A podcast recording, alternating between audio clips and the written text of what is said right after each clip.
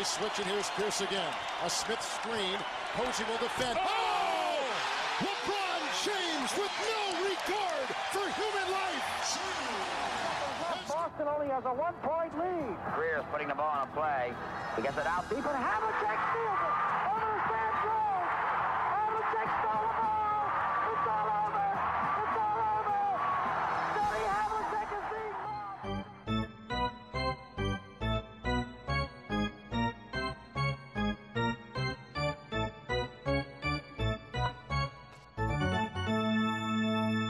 Olá, Quedas. Olá, tudo bem? Tudo ótimo. Estamos aqui a gravar na noite de 10 de abril, portanto vamos ter eh, folga de NBA. Já sabemos, a fase regular terminou, já sabemos as equipas que ficaram de fora e vamos começar até por aí. Do lado do oeste, eh, Pacers, Wizards, os teus Magic, os Hornets e os Pistons já acabaram a temporada. Do lado do oeste, eh, aqui do pior para o melhor registro, Spurs, Rockets, Blazers, Jazz e Mavericks. E lanço já aqui a batata quente. eh, Dallas foi mesmo a grande desilusão, sobretudo depois de, de terem. Não foi necessariamente uma manobra de tudo ou nada, e já falámos disso aqui algumas vezes, mas Kyrie Irving chegou e Dallas esteve longe de melhorar. Eh, Sim, basicamente eh, eles não ficaram muito pior do que estavam, mas ficaram, entre aspas, eh, tão mal como estavam, tipo, marginalmente pior, o que não é bom sinal, não é? Quando se vai buscar uma estrela, eh, tipo, quer-se ficar melhor e não igual, menos ainda pior. Assim, fazendo contas eh, muito, muito rápidas, pronto, eles que nos 20 jogos em que tiveram Kyrie, jogando ou não jogando, ou seja, nos 20 jogos em que já havia Kyrie, porque ele não estar disponível também é parte, não é? também faz parte da, da equação, não é? Não é só se o jogador joga sempre muito bem quando joga e só joga metade dos jogos, isso é relevante à situação, não é? Mas, portanto, basicamente o Kyrie chegou quando faltavam 20 jogos para os Mavericks e eles ganharam 8, perderam 12. E antes disso Grande estavam parte, desculpa, com- dessas vitórias foram uma altura em que o Luca ainda não estava a jogar, não é? Eh, e antes disso, estava com um registro de, fazendo contas muito rápidas, de 30, do- 30 a 32, quando o Kyrie chegou, que é o equivalente a um. Ou seja, 8 em 12, não é? São tipo 8 vitórias em 20 jogos, e o registro anterior é o equivalente, mais porcentagem, menos porcentagem, eh, 9 em 11 por cada 20 jogos. Portanto, ficarem uma, uma vitória pior ou com mais uma derrota na- neste sample size com Kyrie é obviamente muito mal, principalmente considerando que toda a ideia de fazer uma troca destas é melhorar, e não só melhorar, como melhorar substancialmente. E portanto foi obviamente foi obviamente pronto, um desastre para os Mavericks. Não acho que seja o fim dos Mavericks, mas obviamente que principalmente no panorama atual da NBA hum, têm de começar a, a ficar preocupados com o que é que o Luka Doncic quer, não é? Eh, Até que ponto é que ele não pode depois ficar eh, descontente e começar a, a pronto, a, a eventualmente pedir para sair. Ainda não há indicações nesse sentido, mas eh, claramente Um contrato até 2026, 2027, não é? Exato, só que na NBA, o que eu estou a dizer, na NBA atual Isso Vale pouco. eh, vale relativamente pouco e se ele começa a refilar mesmo muito, por mais que o, o Cuban geralmente é conhecido por manter as estrelas e muitas vezes hum, fazer más decisões quanto ao banco, quanto a menosprezar jogadores de, de rotação e como tal eh, prejudicar a equipa nesse sentido. Já o tinha feito em tempos com o Nash e pode muito bem ter feito isso com o Jalen Brunson também. Hum, e acima de tudo, eu acho que a situação coloca os Mavericks na não invejável posição de, primeiro, ver o que é que o Kyrie quer, se o Kyrie fica ou não, e depois disso vão basicamente ter de mexer mundos e fundos para ir buscar mais talento, mais estrelas, mais, mais, mais, ou seja, enterrar essa ainda mais nesta decisão, porque apesar do Lucas ser jovem e ter contrato longo, eles não estão em posição de dizer tem calma, eh, vamos crescer lentamente, tipo, isso simplesmente não está nas equações. Por isso, pronto, nesse aspecto é obviamente uma época que é um desastre, principalmente considerando que os Mavericks vinham de uma época em que sim, foi surpreendente, uh, mas não obstante, chegaram à final de conferência. E passar de final de conferência para fora do play-in, não é playoff, é fora do play-in, é, é muito mal. O, o Luca vai ter, hum, portanto, os, os Dallas Mavericks, estava aqui a fazer as contas, têm 469 milhões, contando com esta temporada de salários garantidos. Uh, tirando esta, portanto, nesta temporada, o Lucas está ligeiramente abaixo do, do, da metade, tem 215 milhões, portanto, 215 de 469, e vai passar a ter 180 de 290, aqui números arredondados, portanto, mais de 60% uhum. Do, dos milhões dos Mavericks garantidos são para o Luca, porque Kyrie está a fazer a sua última temporada já com, com a player option, o Christian Wood, White Powell, todos jogadores que acabam esta temporada, portanto, muito provavelmente o figurino dos Mavericks na próxima temporada será radicalmente diferente. E muito rapidamente também, antes de avançarmos para o play-in, achas que jogadores como Kyrie e Christian Wood vão estar nos Mavericks na próxima temporada? E mais do que isso uh, terminarão a temporada? Sim, em princípio se Kyrie ficar na, se ficar na próxima temporada cumpre a temporada, mas, mas parece que o caminho deles, de ambos é, é por Dallas? Ou o que é que esperas que Mark Cuban possa fazer? Uh, devo só dizer que no abstrato assumir que ah, se Kyrie ativa o player option na partida cumpre é sempre muito não, relativo. Play, não, não, não, é player option, não vai ser free agent completo. Player option era, exato, era esta exato, temporada. Exatamente, era esta. Uh, ou seja, mesmo que o Kyrie assine um contrato para ficar dos Mavericks continua a não ser uh, garantido. mesmo garantido que fique, não é? porque é o Kyrie, mas no abstrato acho que eles vão muito rapidamente dar o chute no Christian Wood. Duvido muito que sequer tentem ficar com ele, uh, mesmo. Quanto ao Kyrie, acho que eles não têm outra escolha que não seja tentar. E depois de verem o que ele diz, é que vão ver o que é que podem fazer a seguir a isso.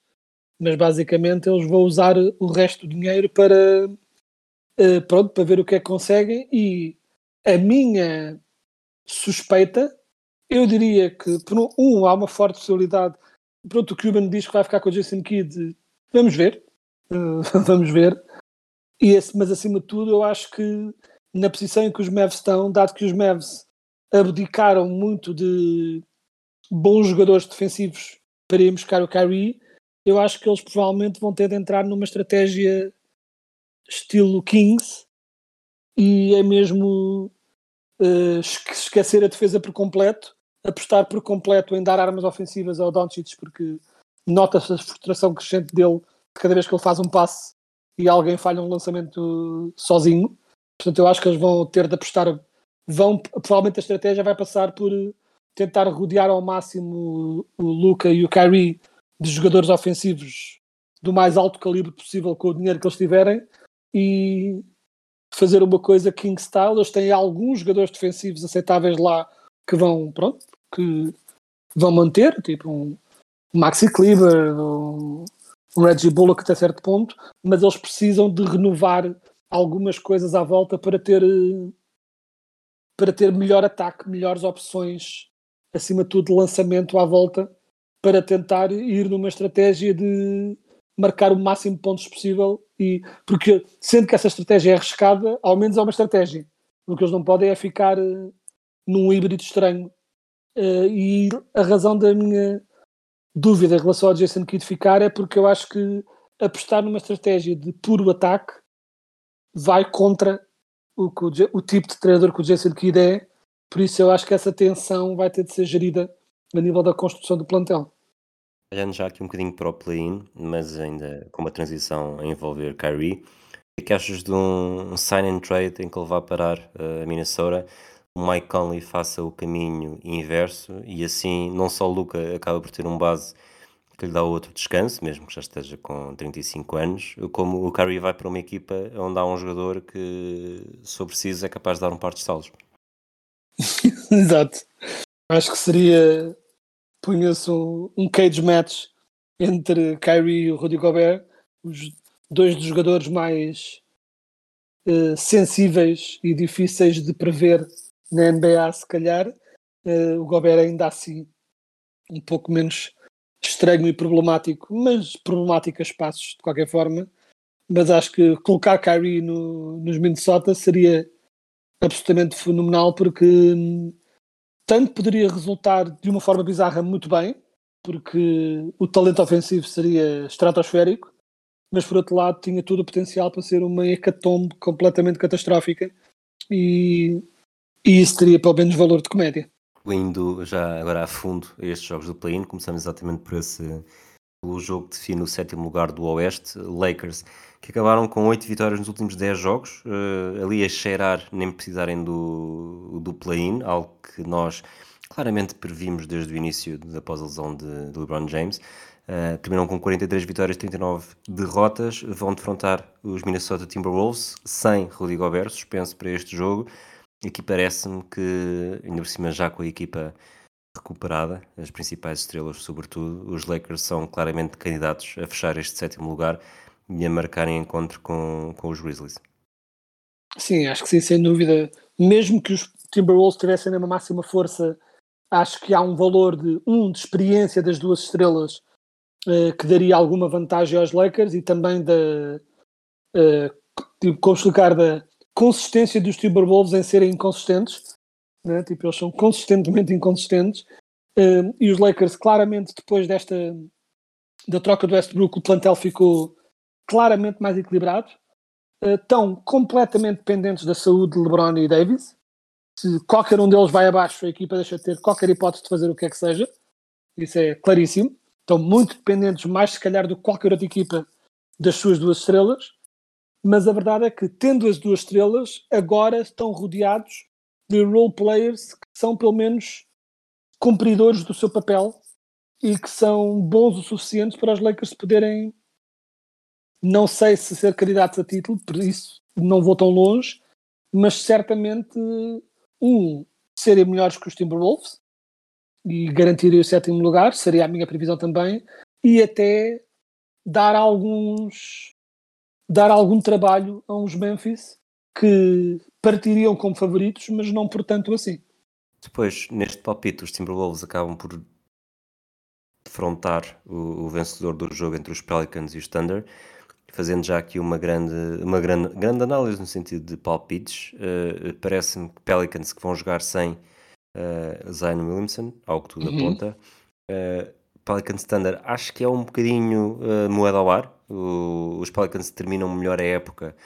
não sei se se o Standard, apesar de tudo, não tenha mais uh, talento bruto, mas ganhe quem ganhar. Acho que o oitavo, portanto, vai, eh, o play-in aqui vai, vai, acabar por fazer pouca diferença, porque o Lakers vai ficar em sétimo, defrontar os Grizzlies, e os Timberwolves em oitavo e defrontar os Nuggets. Eu acho que, a nível de talento puro, os Timberwolves são a melhor equipa destas três. Se houvesse Zion ao barulho, seria uma conversa diferente, seria equiparado e talvez até com alguma vantagem para os Pelicans.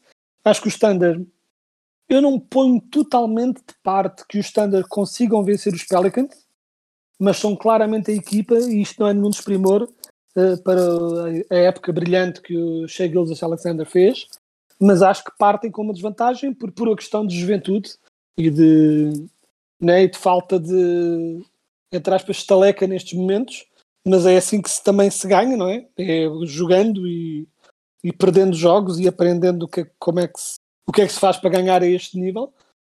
Uh, mas acho que sim, a minha previsão seria os Timber, apesar de tudo, os Timberwolves a passarem, mas não é. Embora a minha ordem de preferência, a minha ordem de favoritismos para estas três equipas seria Timberwolves em primeiro, Pelicans a seguir, Thunder a seguir em terceiro, uh, um bocado à laia da conversa de MVP, é uma daquelas questões em que eu tenho uma ordem mas não me chocaria nenhum destes ganhar. Acho que se o Standard ficasse em oitavo, seria o mais surpreendente, mas não seria um choque, não seria tipo um grande upset e tipo, uau, como é que foi que isto aconteceu? Não, acho que é perfeitamente possível, mas a minha previsão seria Timberwolves, quanto mais não seja por talento bruto e até porque nesse segundo jogo os Timberwolves já terão Gobert e apesar de, de todas as insuficiências que têm sido esta temporada e dos problemas de gestão, de Gobert com Towns e de pronto e de toda a complicada gestão desta equipa ao longo de toda a temporada, ainda assim Gobert é Gobert e acho que faz a diferença o suficiente para pelo menos garantir esse oitavo lugar. E no limite, uma eliminatória Nuggets Timberwolves uh, será mais interessante do que qualquer uh, outro adversário. Sim, eu acho que apesar da quebra de forma dos Nuggets, acho que não antecipo surpresa. Um, tipo, não antecipo surpresa aos Nuggets de nenhuma destas três equipas. Só equacionaria potencial surpresa se fosse Lakers. E mesmo assim, provavelmente não seria a minha previsão, mas ao menos seria possível.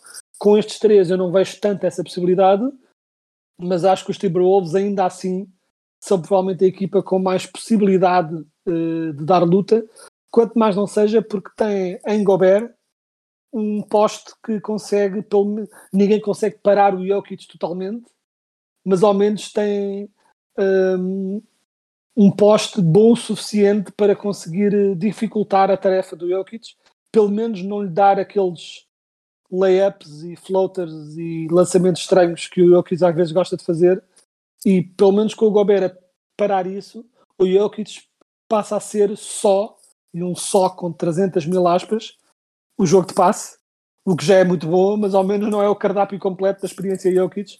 Portanto, acho que pelo menos por causa disso, os, os Nuggets conseguem dar alguma luta e, a não ser que a defesa dos Nuggets melhore drasticamente em relação aos playoffs, acho que seria uma eliminatória que seria marcada por eh, muito ataque, muito basket de ataque, muitos pontos, muitos pontos, e é um bocado ver quem consegue marcar mais que os outros. Insistindo aqui na mesma tecla de há pouco, achas que se, o, se o Jokic estiver endiabrado, o Gobert lhe dá um par de salos ou tem medo dos irmãos? Acho que não tem medo dos irmãos, porque o Gobert é dado a, a ações intempestivas sem pensar muito no assunto. Mas acho que seria, um, seria claramente um erro, até porque o próprio Jokic tem a mesma altura que o Gobert, mas se calhar o dobro do peso. Portanto, não sei até que ponto é que o Gobert faria, foi tipo, seria uma decisão muito ajuizada andar, tentar andar a batatada com, com o Jokic. Ainda leva um, um encosto bulldozer nas costas, um irmão Morris style, e ainda, ainda se lixa. Olhando para o oeste, temos Miami em sétimo, Hawks em oitavo, Raptors em nono, Bulls em décimo. Uh, eu não sei se os Lakers em sétimo no Oeste foram uma desilusão, mas parece-me que olhar para o Oeste, uh, os Miami não estarem claramente num, num, top 6 é capaz de ser a maior surpresa desta conferência. Uh, sim, sem dúvida. Uh, numa previsão antes da época começar, o mais baixo que nós colocaríamos os Heat seria em sexto, antecipando uma boa época dos Cavs e uma boa época dos Nets originais, né? Sim. dos Nets sim, sim, sim. antes Eu, eu estavas a dizer isso, eu pensei, quinto, depois disseste sexto, eu, quem é que ele está a pôr aqui? Mas sim, já Pronto. nesta análise já só estava a pôr os Nets atuais. Exato, Eh, pronto, mas tipo, antes disso, eh, tipo, no início da época, só víamos os hits a descerem abaixo de, até sexto, porque havia Bucks, Celtics e Sixers que muitos colocariam em cima, sem problema, e depois os Cavs eram uma incógnita, mas revelaram, jogaram ao nível do talento que têm, e era sempre uma possibilidade, e depois colocarias, hum, e depois os Nets e Heat estariam, pronto, estariam ali, mas sexto era o mais baixo que tu verias os Heat a ficarem.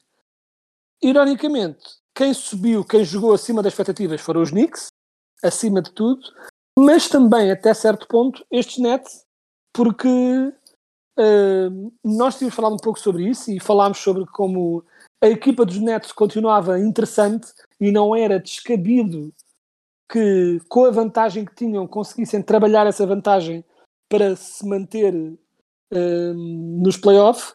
Eu ainda assim, a minha expectativa é que eles descessem ao play-in imediatamente abaixo. Não aconteceu.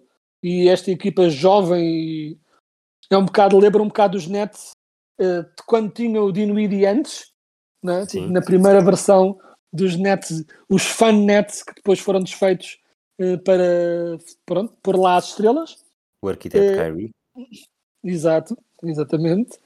Um, e a verdade é que estão a jogar muito bem, são claramente uma equipa que chega aos playoffs com alguma fragilidade a nível de experiência destes momentos, alguma, não assim tanta, é mais ausência de estrelas, porque eles até têm vários jogadores que já jogaram em grandes momentos, mas nunca nenhum deles a ter de assumir o papel de estrela. Não é? é uma equipa, os Nets têm vários role players que já jogaram em grandes momentos, não é? o Dinwiddie, tanto o Dinwiddie como o Dorian Finney-Smith estiveram na final de conferência do ano passado e jogaram a grande nível. O Michael Bridges esteve nos Suns que brilharam, não os do ano passado, mas os de há dois anos atrás, e jogou a alto nível. O Claxton também fez um bom papel na altura, ainda mais como backup um, nos nets das estrelas. Mas isto para dizer, é são todos jogadores que têm experiência de grandes momentos, mas como mas são experiências com menos responsabilidades. Ou seja, de alturas em que tinham apenas de cumprir o seu papel. E agora, um, dois, três destes vão ter de se assumir como estrelas e isso é mais complicado. Cameron Johnson, a mesma situação. Uh, portanto, eu gosto muito, tal como nós na altura tínhamos falado, na altura da troca, eu gosto muito do talento que eles têm, uh, mas para já ainda não chega, se calhar, para fazer um grande brilharete. Mas sim, uh, isto para responder de uma forma muito longa à questão, a grande desilusão, chamamos aqui, é os Heat, que embora seja uma equipa que por vezes tende a sacrificar a regular season pronto, para descansar os seus jogadores e para estarem mais fortes nos playoffs, mas terem chegado aos play-in é claramente uma desilusão, sendo que eu acho também que os próprios Heat talvez não estivessem à espera da considerável subida de nível deste ano da Conferência Este, em que a Conferência, a conferência Este às vezes, né, nos últimos anos, costuma ser a conferência onde pode ser um registro um pouco abaixo do nível e mesmo assim estares confortável porque uh, são muito uh, a conferência este tende a ser muito top heavy, não é? Há algumas equipas estrelas e depois tudo o resto é um bocado mauzinho e continuam a ter equipas muito fortes no topo, não é? As duas, nem as duas, eu estou aqui a fazer contas de cabeça, as três melhores equipas uh, a nível de registro da, da liga são todas de este, Bucks, Celtics, Sixers, mas os próprios Cavs estiveram muito bem, os Knicks estiveram muito bem e os Nets estiveram surpreendentemente bem. Portanto, os Heat, mesmo com um registro de 44-38, que em muitos anos provavelmente lhes dariam, estariam ali na, na zona do quarto, quinto lugar, numa, nas conferências este normais, este ano só chegou para um sétimo e terem de disputar o play-in. São favoritos contra os Hawks ou, ou neste momento os It são mesmo uma incerteza muito grande? Eu, apesar de tudo, uh, aposto nos It para vencer e para dar trabalho, mas não para eliminar os Celtics. Mas não me espantaria nada uh, que os It uh, acabassem por sabotar a própria temporada e nem sequer entrarem nos playoffs. Quase. Eu acho que é possível, eu acho que não vai acontecer e acima de tudo, isto é estranho dizer que é eu acho que os Heat são mais fortes numa série de playoffs do que necessariamente num jogo de play-in. Não é? Os Heat são uma equipa que tende a, a ganhar eh, por desgaste. Não é? Tipo, é, ao longo da série vão desgastando com a sua garra, vão, vão moendo a equipa e é por isso que acabam por dar mais trabalho do que se calhar às vezes o talento que têm justificaria. É só uma equipa muito chata nesse sentido. Portanto, eu vou dizer dizendo isto desta forma, eu acho que se os Heat passarem, vão dar muito trabalho aos Celtics. Acho que se os Hawks passar, passassem, seriam completamente comidos vivos pelos Celtics. E, no entanto, não acho necessariamente que os Heat sejam, vão ganhar facilmente aos Hawks. Percebes o que quero dizer? Sim, sim, sim. sim Ou seja, eu acho que num jogo, só um jogo, acho que é perfeitamente possível os Hawks pegarem fogo do exterior, por exemplo, e num só jogo surpreenderem e ganharem aos Heat. Acho perfeitamente possível, acho que o Trae Young tem experiência de grandes momentos, acho que é perfeitamente possível. Ao mesmo tempo que acho que numa série a 7 entre Heat e Hawks, os Heat também comeriam um bocado vivos os Hawks. Mas num só jogo, acho possível. Mas depois, uh, mas acho que os Celtics estão a fazer figas que ganhem os Hawks, porque acho que os Hawks seriam um adversário francamente fácil para estes Celtics e acho que os Heat seriam um adversário incrivelmente chato um, Acho que este ano, recente, não é? A série do ano dúvida, passado, a série de- do ano da bolha, 2020. é, eles são sempre chatos. Acho que este ano o lançamento exterior está. O lançamento exterior dos Heat tende a ser inconstante, mas este ano está especialmente mauzinho. Uh, e isso, mais tarde ou mais cedo, faz-se sentir numa série longa. Portanto, acho os Heat, à partida, para um embate com os Celtics este ano, para um potencial embate, partem mais fracos do que noutros anos, mas como são os Heat, nunca se sabe. Uh, ainda assim, a minha aposta é os Heat ganharem aos Hawks, mas sem qualquer nenhum choque de, de haver uma surpresa. Eu estou aqui a olhar para, já para os palpites que dei no Oeste e para os palpites que vou dar no Oeste e parece-me que é, que é o mais fácil. Eu vou sempre pelo, pelo mais fácil.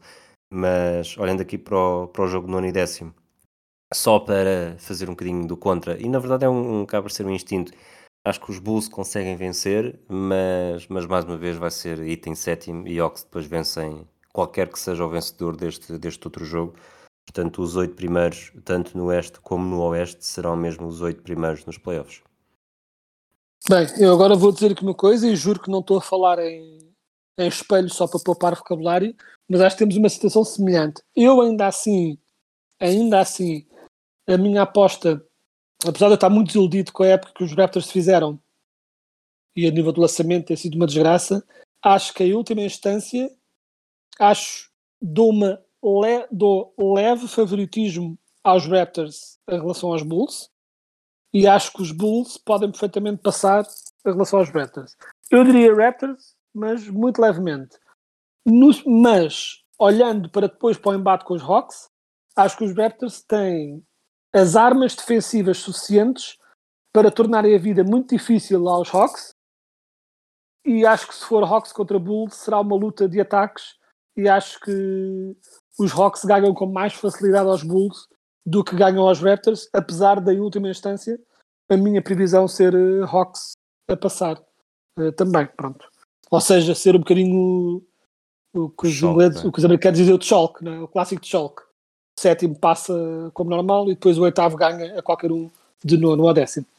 Já aqui com base nos nossos palpites, e, e só para terminar, olhando para todos os, os potenciais eh, confrontos, concordas que a série mais aborrecida será Sixers eh, contra Nets? Porque tudo o resto, quer dizer, os Bucks, se calhe quem calhe, também, também vai ser um bocadinho, mas é um, é um primeiro contra o oitavo. Tudo o resto é interessante, acho que Cavaliers Knicks também vai ser bastante interessante. Uhum. Eh, no Oeste, tudo, uh, se calhar Timberwolves, obviamente os Nuggets são grandes favoritos, mas mesmo assim a série é capaz de ser entretida. Uh, portanto, aqui os, os Sixers Nets, para mim, acaba por ser a série que vai, mesmo que os jogos sejam bons, mesmo que o Joel Embiid queira continuar a mostrar a sua candidatura, em termos de resultado da série, parece-me que vai ser a mais, mais mochinha. Eu acho que sim, embora não descura a possibilidade uh, de haver o clássico Nets ganha um jogo do nada um, e começa logo o zoom zoom de oh não, lá estão os Sixers a serem os Sixers e a desiludirem depois de uma época forte. Ou seja, não vejo, acho que é plenamente plausível que aconteça os Nets ganharem um jogo fora no, no jogo 1 em Filadélfia e depois levarem 4 de seguida. Uh, tipo, acho que é uma perfeita possibilidade, ou seja, de as pessoas entusiasmarem-se muito e acima de tudo nos, nas conversas na internet, tipo, uau, será que os Sixers vão fazer outra vez? E depois vai acabar por ser uh, uh, domínio dos Sixers, porque em última instância são muito melhores. Um, mas sim, acho que é capaz de ser a mais murchinha nesse sentido. Retirando da equação, como tinhas dito, os um contra o oitavo, acho que a nível de surpresa no resultado, um, acho que Bucks, francamente, destroem qualquer um que apareça pela frente a nível do potencial oitavo. E digo qualquer um, digo qualquer um, ou seja, mesmo que os Heat ficassem para o oitavo, acho que não vejo nenhuma destas quatro equipas a ter alguma hipótese contra os Bucks. Portanto, a nível de surpresa no resultado, talvez seja mais murcha ainda mais do que Sixers e Nets, mas acho que são essas as duas as que há menos possibilidade de acontecer algo interessante, porque em relação aos Celtics, um, porque eu vejo os Heat a darem mais luta aos Celtics do que os vejo a dar luta aos Bucks. se for contra Bucks, acho que a força bruta dos Bucks acaba por uh, retirar, uh, retira o trunfo O dos Heat. é? Eh, e retira porque o grande trunfo do Heat é, não é tipo carburar na defesa e esse jogo chato e físico que as pessoas não querem jogar. O problema é que os Bucks querem jogar assim. É assim que os Bucks jogam. Portanto, esse trunfo que os Heat têm contra quase todas as equipas não têm contra os Bucks. Portanto, isto para dizer só que não vejo nenhuma das Heat, Hawks, Raptors, Bulls a darem a mínima luta aos Bucks. Portanto, acho que é entre Bucks e qualquer um desses e Sixers e Nets uh, pronto, a eliminatória com menos entusiasmo, enquanto que a Oeste, de facto, mais uma vez, retirando Nuggets da equação, embora com Timberwolves, quem sabe, talvez uh, possa acontecer qualquer coisa, mas acho que depois de resto, uh, assumindo que corre tudo como normal, Grizzlies Lakers, super interessante, Kings Warriors, quanto mais não seja fixe, e Suns Clippers com potencial para ser uh, muito, muito interessante. Sim, porque o embate uh, literalmente é daquelas coisas que é mesmo, eu digo isto literalmente. O Durant é um daqueles jogadores que a nível ofensivo não há absolutamente ninguém que o consiga parar. Não, o Durant está nesse nível. Mas se me dissesse escolhe um para tentar pará-lo, seria o Kawhi. E mais ainda, se já houver Paul George, Kawhi com o Paul George a rendê-lo se for preciso descansar um bocadinho ou se ele tiver em foul trouble. Ou seja, se há equipa que tem armas para pelo menos tentar fazer a vida difícil uh, aos Suns, é os Clippers. Né? E pessoalmente, se tiverem os dois saudáveis, acho que Paul George em cima de Devin Booker e Kawhi em cima de Durant e vice-versa, é um embate super fascinante. Muito bem. Vamos. Se tudo correr bem, talvez ainda voltemos esta semana, a não ser que os, que os jogos estejam a comprovar tudo aquilo que nós estamos a prever, já olhar, e olhando também já para, para os playoffs, algo, que- algo que acabámos por fazer um bocadinho aqui neste. Um bocadinho neste aqui, mas, final. com, mas se calhar com um bocadinho mais de um bocadinho mais de análise, tipo assim, menos no escuro. Já Exatamente. pronto, a saber um bocadinho mais o que estamos a dizer. Exatamente. Portanto, se tudo correr bem, voltamos então no final da semana, já a olhar para os playoffs a sério. Quedas. Um abraço, um abraço a todos aqueles que nos ouvem. Até lá. Abraço. Comes out